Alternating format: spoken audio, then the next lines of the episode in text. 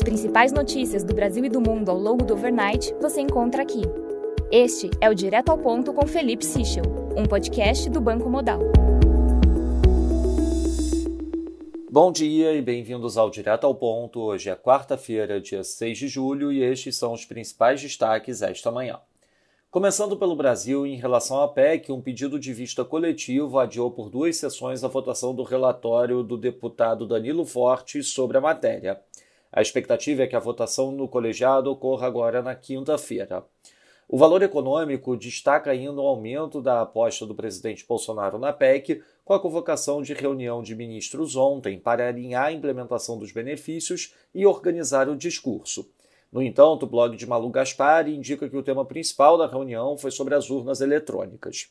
Segundo a Folha, um eventual governo Lula se compromete a manter os benefícios previstos na emenda constitucional, mas buscará reformulá-los. Segundo o assessor, se eleito, Lula buscará prorrogar o Auxílio Brasil de 600 reais, mesmo antes de tomar posse.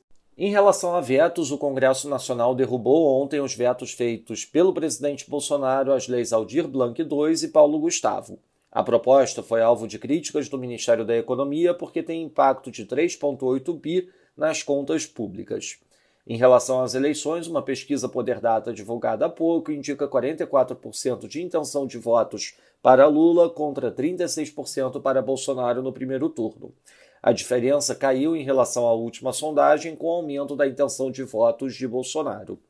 Passando para o setor internacional, no Reino Unido, o Cunliffe do BOE indica que já vê sinais de desaceleração da economia. Na zona do euro, as vendas no varejo de maio registraram um avanço de 0,2% no mês, acima do esperado menos 1,3%. Na Alemanha, Factory Orders registrou avanço de 0,1%, também melhor do que o esperado, menos 0,5%. Na China, um oficial municipal afirmou que Beijing deve retomar voos comerciais internacionais paulatinamente. Já o distrito de Pudong, em Xangai, deve retomar os testes em massa de Covid entre amanhã e sexta-feira. Na agenda do dia, destaque às 10h45 da manhã para a divulgação do PMI nos Estados Unidos. Às 11 da manhã teremos a divulgação do ISM Services e também a divulgação do Jones. Hoje à tarde, às 3 teremos a divulgação das minutas do FONC. Nos mercados, o dólar index avança 0,20%, o peso mexicano desvaloriza 0,80%, enquanto o rand sul-africano desvaloriza 1,22%. No mercado de juros, o título americano de 2 anos abre 3 basis points, enquanto o título de 10 anos abre 1 basis point. No mercado de juros europeu, o Bund título alemão de 10 anos abre 6 basis points.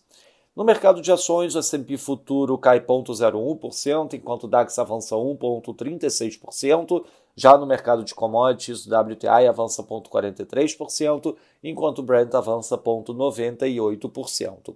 Essas foram as principais notícias do overnight. Um bom dia a todos. Até o nosso próximo podcast direto ao ponto do Banco Digital Modal Mais amanhã.